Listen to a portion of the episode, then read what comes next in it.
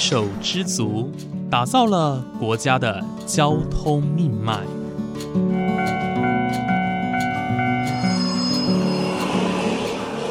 翻山越岭，运送着历史的独家记忆。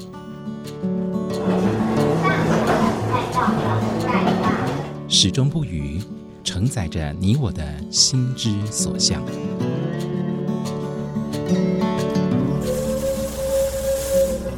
各位旅客您好，欢迎搭乘本班次列车，我是胡浩辰，欢迎来到鬼世界，让我们一起探索铁道文化，感受铁道温度，记录铁道故事。本节目由正声广播公司台中台胡浩辰制作主持，欢迎收听。各位听众朋友，午安！谢谢大家在每个周五的中午十二点整收听，欢迎来到鬼世界，我是主持人胡浩辰。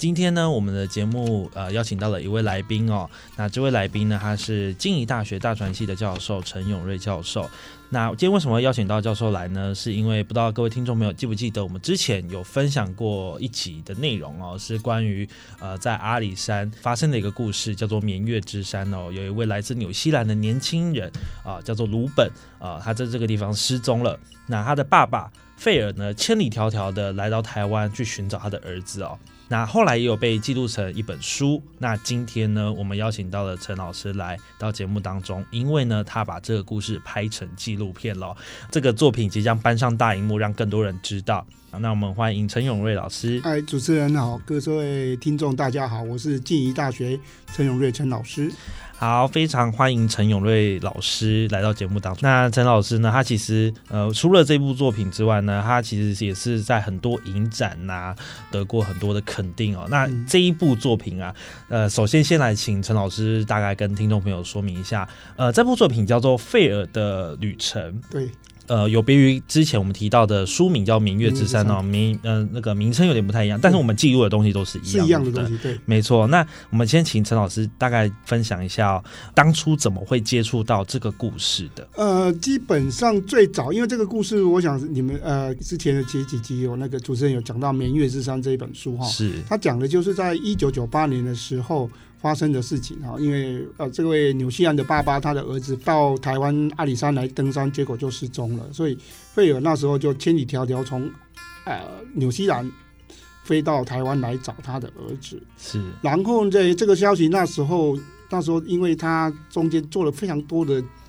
呃事情呢，包括他勇闯总统府 去去，然后造成了很大的新闻的焦点，然后后来就很多的军警。来帮忙搜救他的儿子啊，所以那时候大概将近有两三个月的时间，这个新闻是非常热潮的哈。是，就是说大家都，而且全国都很关心。那可是这个事情完了之后，到了我那时候就没有注意到这个事情。很奇怪，是因为我们那时候跟我太太因为刚结婚了，很多事情大概没有去注意到。热恋期当中。对对对对，那一直到二零一二年，我在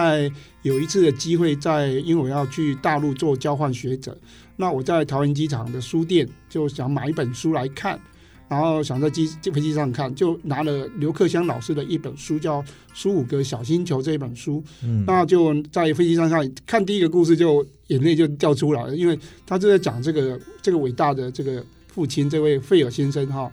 真是跋山涉水的去找他的儿子哈，那个过程非常的动人哈。然后另外一个动人的是，它里面有讲到一个事情，那刘克强老师书里面讲。他说，因为他在找的过程里面，很多台湾人帮他的忙。他里面就有提到说，因为在那个柱山车站，我想大家去过阿里山都知道，都会去柱山车站看日出。没错，就是那个日出的那个那边有一个卖药的郎中哦，都是说一般很多都卖那个药啊。嗯，那个郎中呢，那时候很多人在那边看日出，然后费尔先生在那个时候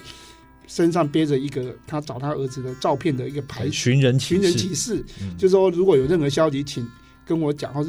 上面有一个电话了，然后那个郎中就就站起来跟大家讲说：“各位，如果你们有任何关于这一位老外国人他儿子的消息，跟我说，我这边的药全部送给你，送给你。”我那我那时候听到刘克襄写这个故看这个故事的时候就很感动，就说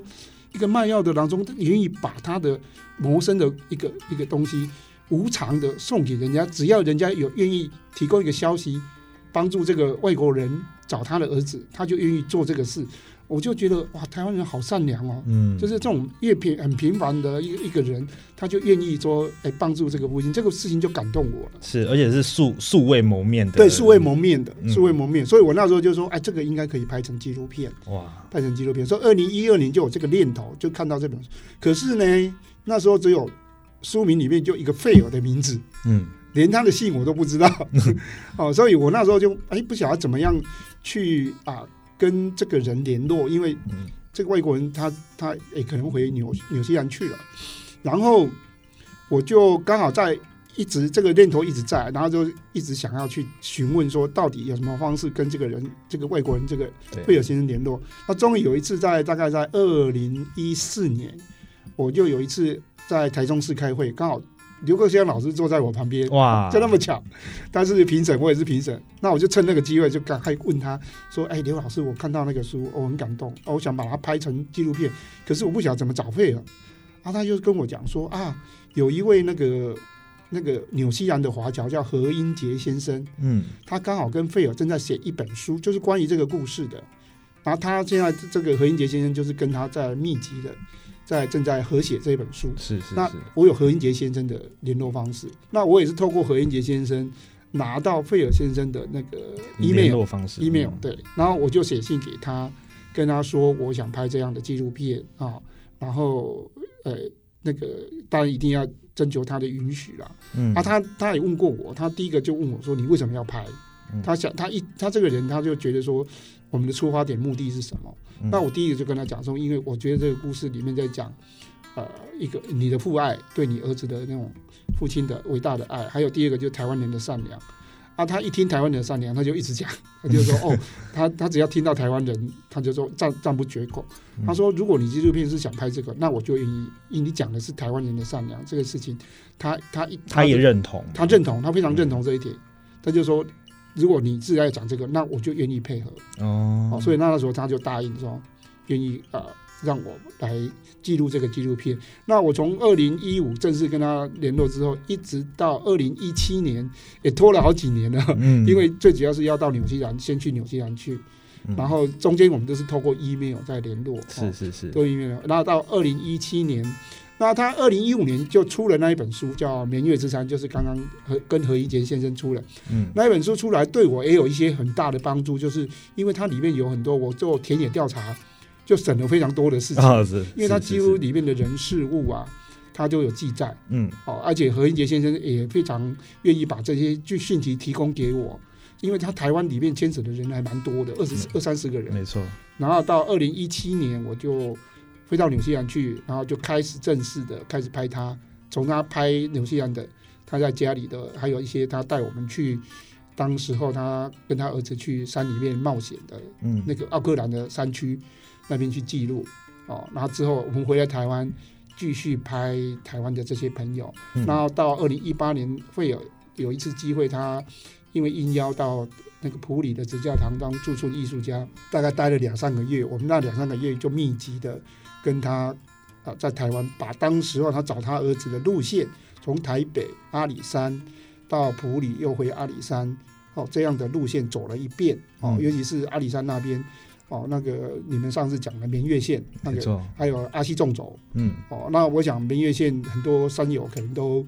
知道，哎，明月线那个铁道当然很漂亮了哦，可是嗯。基本上已经断掉了。对，没，哦我，们我们上次就是走到明月线的入口，就是那个断桥那边就不敢走了，因为那个太危险了。所以呃呃，我们我们这次现在正在做一个募资计划，就是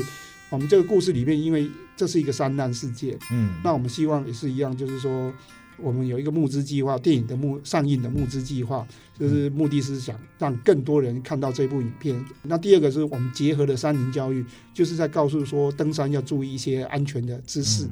那我们就是想要结合这样的一个公益活动，就让一些呃中小学的小朋友从从小扎根教育教起。嗯嗯，就是你登山要注意哪些事情，所以我们这个募资计划就会就会针对这个既是电影的上映的募资，可是又结合了三林教育的募募资这样子。是。是因为其实最近几年哦，呃，登山这个运动可以说是蔚为风潮，真的是全台湾大大小小的山都是人呐、对。那尤其是绵月线哦，对，嗯、最近更多人去挑战，因为其实对它算是在险。对在登山界当中算是一个比较初阶入门，因为它是铁道嘛，所以是比相对好走的对。所以呃，很多人去到那边挑战，但是其实哦，呃，包括刚刚提到的那个大崩壁那边，对以及后面的那个镂空的木桥的对对对，地方，那个都很危险。对，都是一些很危险的地方。我们上次去背着摄影机去，后来我就跟摄影师说：“你我们不要冒险好了，因为我我虽然摄影师他们都年轻力壮啊，可是呃有一些是我的学生啊，那我就跟他们说：哦不行啊，我我我是纪录片，就算再伟大，也不能叫你们去冒生命危险。”是是是，因为那个那个爬都是要双手双脚，然后、嗯。而且那个木桩很滑，对。很容易滑倒对，滑倒就掉下去。有的又有青苔什么的，对对对，所以呃我也呼吁了说，如果说你不是那么有把握的话，真的不要。对对，对，就是如果真的要进去的话，嗯第一个是要申请啦，然后第二个其实要自己衡量自己的能力、体力等等可能的。可能装备上都要够了。对，嗯没错。了。这个就是为什么我们要做山林教育的原因。嗯，是，这还蛮重要的。对对对对对对。呃，想要请问一下老师哦，嗯嗯您刚刚有提到说你跟呃费尔有到阿里阿里山哦，的嗯循着他当时去寻找他儿子的路线去走。对对对，所以你们有走到阿西纵走的路段，然后有走到一些村庄，像峰山啊、那边，有有有，就是说我们大概峰山就峰山就是那个千千人千人洞跟嗯那个呃水漾森林那一边，是是，对我们走那条线。啊。然后另外一个是就是阿西纵走从阿里山到西亚那个山林溪是。这条线也有走哦。啊，然后基本上是因为我的学生他们是登山社的哦。学生啊，然后他们也是大船系的学生，他们嗯，去身兼摄影师跟登山，刚好两边的专业都对有。对对，哎，不是说专业的，他们因为他们也之前就有走过西亚纵走了。哦，所以他们登山社常常有走过，所以他们路线比较熟，嗯，而且是我们那时候就是有一群的一群登山社一起去啊。我是年纪最大的，因为我是老师，我常常是走到一半就不行了，因为我不是登山专家，所以常常我常常漏单，哎，不是漏单了，就是比较后面，然后就、嗯啊气喘如牛，然后那学生就会跑回来说：“老师，你可以吗？”我说：“啊，慢慢走可以。” 哦，可是基本上因为没办法拍纪录片嘛，要把那个沿途的路线、啊，当然费尔没有跟我们走那个西亚纵走再走一遍，因为他年纪真的大了，嗯七十岁，我们只有大概在那个那个明月线的入口。那个比较平坦的那个铁轨道那边，嗯。就是柱山线跟明月线就交叉十字分道的地方，分到那个地方嗯有去、去稍微拍摄一些。嗯。我们后来就是又找那个当时候搜参与搜救的一个陈警官陈伯章警官，他年轻力壮，他四十几岁而已。是。他当时候啊帮助费尔的时候才二十出头，哦，警校刚毕业，刚毕业的，刚毕，业。啊，现在现在他已经是非常高阶的警官了。嗯，可是他到现在都是跟费尔非常好的朋友，就那那时候我们就说，哎，你有没有办法来阿里山？我们要拍这个纪录片。他说可以啊，年轻力壮，他就说他就跟我们走明月线又走一遍，是是就拍摄那一条线，然后他亲自的在那边讲解当时候他们搜救的状况，这样。想必这件故事哦，这个故事应该也是对，呃，不要说费尔啊，包嗯包括当时当时的很多人对。对帮助费尔的人，对，一定都是那种记忆如新的那种对对对对感觉。对，尤其是像我刚刚讲这个陈伯章警官，还有一位是蔡教官，蔡蔡庆荣教官，他是一个狗教官，嗯。就，是当时候他们有带狗上去搜救搜救犬嘛，啊，这个搜救犬，那时候不算是搜救犬，因为那时候真正台湾没有什么搜救犬，嗯。它就是警犬啦。嗯，然后就是这个教官是负责教训练的，然后那时候就请他，他就他就说自愿，他就说哦，好，那这个一定要帮忙。也可以感同身受。对对，然后他带着狗上去找这样。是是好，是，像这个蔡教官，然后还有一位是那个简天赏先生，就峰山那边的，嗯他也是一个非常厉害的登山专家。他那个，因为他从小到大都是在峰山那边山区长大的，所以他的登山技巧非常好，是非常好。他的求生登山技巧非一流的，我们就跟着他还有费尔走一下他们当时候搜救的那个峰山那边啊的路线，是记录下来这样子。是，那想要请问一下老师哦，因为其实《明月之山》这个故事，费尔这个故事已经发生到现在已经二十三年了。二三年对，那其实，在纪录片筹备的过程当中啊，其实很多的人事物、啊、相关的线索跟记忆都慢慢的变少。对对，所以，其实想要请问一下老师哦，当时你有刚刚提到说你有做田野调查，那你有没有找到一些呃其他比较关键或者是比较重要的故事，然后可能是之前没有记录在书本当哦中的有故事？最最最有趣的是有一个小女生，我们在普里的时候，因为那个陶艺班，她那时候会有在那个一九九八年的时候，因为她后来到普里去，对然后她就是说，因为那时候她很多人帮助她，她到普里的时候，然后她那时候就说，她说我有陶艺专长，所以她就说，那她想帮这些帮她的人，哦、那个就是陶艺班，上个陶艺课这在，帮小朋友上陶艺课，这些帮助他的这些人，他们的小孩子帮他们上陶艺课，那就访问到一个小朋友，那小朋友我们本来只是单纯说叫他回忆说，他那时候因为那时候他的年纪很小，哦嗯，你看二十三年前，他他现在是大概二十九岁，嗯。所以那时候才六岁，然后那个小朋友就我我们就问他说，哎、那时候那老师怎么上课啦？他就讲了一个故事给我们听，那个故事在书里面是没有的。他就讲说，因为那时候费尔心情，因为他在找他儿子，对，所以他虽然在上陶艺课，他然后他就用英文跟那个小朋友讲说，啊、i have have a stone in my mind，就是说我心里面有一块很沉重的石头。是是是，然后他说，I could I give it to you？我可不可以把这个石头给你？这样啊，那个小朋友才六岁，他就说说 I don't want a heavy stone。他说我不要那一块大石头，你就把它放下吧。就很简单的一句话，他就说，那小朋友就很一个童言语，他说你就把它忘掉吧。嗯这样子。然后那费尔就一听，他就觉得我这句话很有智慧，嗯，你知道吗？而且是从一个小朋友口口中讲出来，然后他就说：“You are my teacher。”他就跟那个小朋友说：“你是我的老师。嗯也就是说，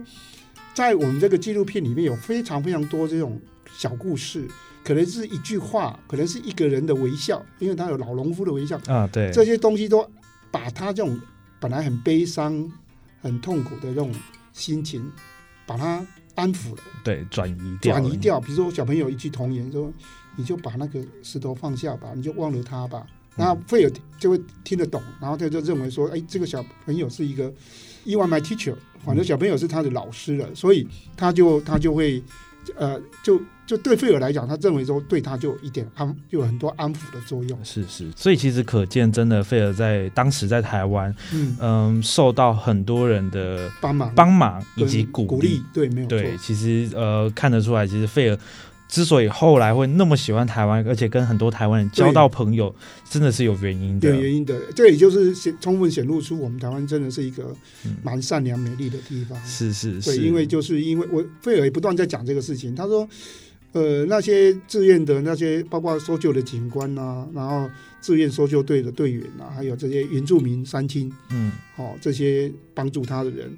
这是常年常日都跟他们在一起的，因为他们在两三个月都要在山里面去找他儿子，而且费尔都事必躬亲，他就是跟着他们搜救队跑。对一起，然后，可是他说有一些不认识的的人，认识跟不认识的台湾人，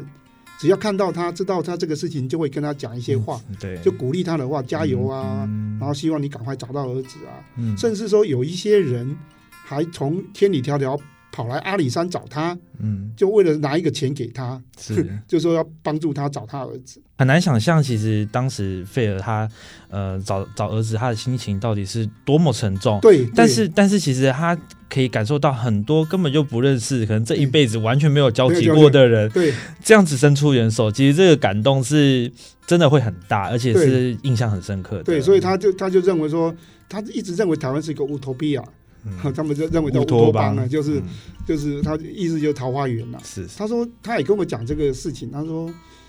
他儿子幸好是在台湾失失踪的，你知道吗？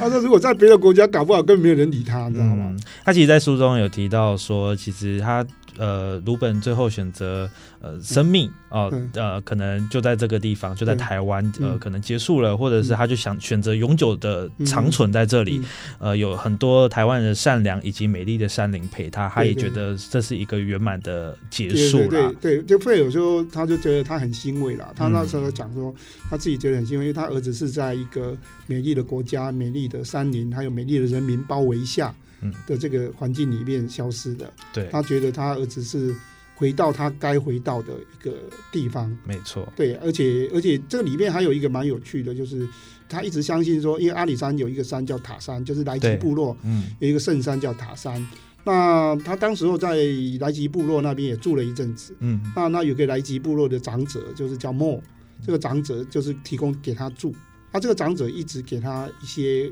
教育啦，就是一些周族文化的教育。周族文化里面就有一个一个一个概念是这样，就是说他们认为他们周族的人如果去世之后，都要回到祖先的地方，这是他们的文化概念。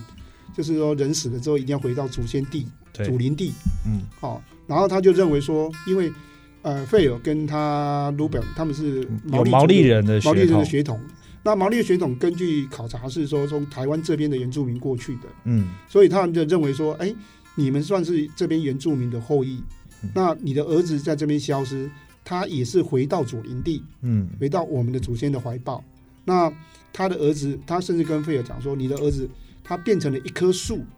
一片塔山的森林，然后在祖先的那个拥抱下，你我们的祖先会照顾他，所以你不用担忧。嗯，那费尔就是因为这个话，哦，这种有点哲学的话，转身的概念的话，让他慢慢的走出来儿子的伤痛，是，然后甚至升华，把他儿子的对儿子的爱升华变成对台湾的爱。嗯我觉得这个本来是一个悲伤的故事，或者变成一个美丽的故事，是，这个才是这个这个故事善良所带来的正面的效应。没错。对，其实呃，刚刚听到很多的正能量哦，都帮助菲尔能够早日的走出呃儿子消失的这个阴霾哦。不过，诚如刚刚老师你有提到说，呃，当中有发现一些比较有趣的事啊。那想要请问一下，因为拍摄纪录片，你也花了很长一段时间追踪，对。呃，当中有没有遇到一些让你觉得比较瓶颈的部分？呃，现在是预算，呃，我的金钱部分，这个是最困难，因为拍片本来就是这样，就是因为它那个费用还蛮可怕的。呃，当然，当然，那因为我本身是在担任教职，并不是很富有的，嗯那我也只能利用我的那个空闲时间，就是周六周日，或者是利用寒暑假时间去追踪记录嗯这个纪录片啊，所以我们时间拉蛮长的，这个纪录片拉了差不多五年的时间才完成。是，那中途当然也碰到一些，就是呃第一个当然钱没有了，嗯 钱没有，这个是比较大的问题，就是预算，就是因为我有去有时候去申请一些补助，可是并不呃都呃可能我不大会讲话提案的、嗯哦，后后来当然国议会有补助啦，可是只有很很少的钱，可是那个就是呃对我们的那个就是遇这个金钱上就遇到这个困难。是，所以过程里面就拍拍停停，拍拍停停，这是比较常碰到的瓶颈了。另外一个瓶颈就当然是我们刚刚讲的，就费尔他本身年纪也大了。那我们有一些，因为我们当初纪录片的设想是说，他跟着跟着他到那个事件发生的地点。那像我们刚刚讲绵月线，那个那个就很危险，那也不适合他去走西压纵轴再走一遍，嗯。因为那个那个山路你，我想登山的朋友大概都知道，那个需要年轻体壮的，所以那个是比较让我们嗯。就是有点困扰，就是啊，有时候没办很多的地形地貌都改变了，对对啊，而且就是说当事人没有办法到到那个地方去讲讲，因为我们当初设定是用这样的方式去还原那个现场嘛，嗯。那后来后后来就会转转，后来后来就转一个概念，说啊不然就找那个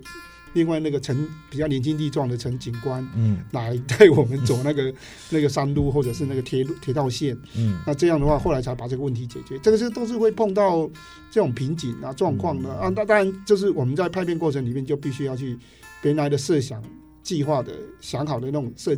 想好的那种要怎么拍法，就必须要做一个改变。嗯这个就是要要要要临时的啊随机应变的、啊、这样子嗯。是。是是是，谢谢老师哦。因为其实因为我个人是大众传播毕业的，是是是所以其实呃我们都非常知道拍摄一部纪纪录片哦，所以第一个要花很多时间做填调，以及呃去访问很多相关的人士。第二个当然金钱的也是一个问题啊，嗯。那还有很多像刚刚提到的说很多的自然环境、嗯。地形地貌都改对变对，很多的环境哦，其实是不利于现在我们去记录或者是去去闯的。对，所以其实这一些要克服是非常非常不容易哦。对对对那其实这部作品历经了好几年的时间，嗯也即将在呃二零二二年的春天上映、哦。上映对。那我们最后请老师来分享一下我们这部片上映的一些资讯啊，还有你刚刚提到募资计划。对，我们现在就是正在做募资计划。如果说你呃听众朋友你有意愿要赞助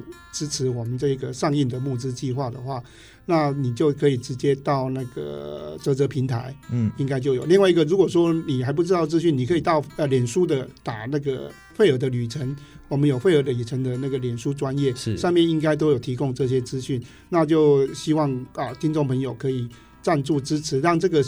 电影可以让更多的戏院上映，可以让更多人看到。那我们这个募资计划当然不是说，因为我们当初想说，希望结合山林教育，嗯，到时候募到的钱会拨一些钱是到中小学去做山林教育的一些活动。那我们会有一些展示架教教导小孩子，就是中小学生他们关于山林教育要注意的一些事情，像比如说有一些像关于碰到山难的问题啊，或者一些像说你在登山前要有一些什么样的准备，这些是蛮蛮专业的山难知识。嗯这个山林教育是有跟那个户外救难协会合作。由他们提供这些正确的资讯。另外一个要提的，大概就是说我募资计划完之后，应该就是刚刚主持人讲，二零二二年的应该是春季，大概三月或者四月就会正式的上映。嗯，本来一开始就是说北中南会各找一家戏院，那可是因为真的很少。这我们的预算只能做到这样，可是如果募资成功的话，我们这边就会变成各场次比较多一点。呃，对，尝试多一点戏院的话，就会给更多人去看到。嗯那我们这个电影也比较适合在戏院看，因为我们自己呃有在几个呃地方去放那个大荧幕，那个效果真的不一样，嗯就是那个感染力，然后是因为有一些很漂亮的纪录片里面有记录到阿里山很多漂亮的山林嗯景色，还有啊普里日月潭。都是很漂亮的山林景色，那种东西要在大荧幕，有点像看见台湾、啊。是是是，我常常说，我这个电影哈、比较像是看见台湾的那种真人版，嗯，因为看见台湾它是空拍那个台湾的山林，没错可。是我们这个故事是一个真的故事，所以我常常说，哎，我这个既有看见台湾的一些山林景色，可是又是一个非常啊、真的人在里面的动人的故事。对，是，其实我们从呃这个故事哦，从费尔的角度哦，去看见台湾的美，其实也让我们看到，哎，其实台湾不仅是自然环境的美，其实我们的人的心也都很美对。呃，其实呃，真的还蛮希望大家能够支持这部纪录片哦，嗯因为其实现在网络上已经有。片花了，大概很短，大概四分钟的对，片十分钟花的片花，那这个片花呢，其实你看了你会非常的感动。呃，老师呢，他其实呃用镜头去看见台湾山林之美，而且也有访问到费尔、哦，也有把呃访问的片段放在里面。对，所以其实看了这个呃内容之后，你会其实你会感觉到说，其实这个故事它背后的的意义哦，真的是非常非常大的。那也期待呢，呃，我们在二零二二年的春季嗯能够。看见这部纪录片在各大戏院上映，嗯好不好？我们也谢谢呃。希望大家能够支持好作品，然后也支持呃我们非常用心的陈永瑞老师，还有他的团队。那今天我们很谢谢陈永瑞老师来到节目当中，谢。谢谢谢，好，请大家支持哦，支持作品要支持募资计划。那么今天我们的节目就到这边结束喽，感谢您今天的收听，我们下次再见，拜拜。谢谢。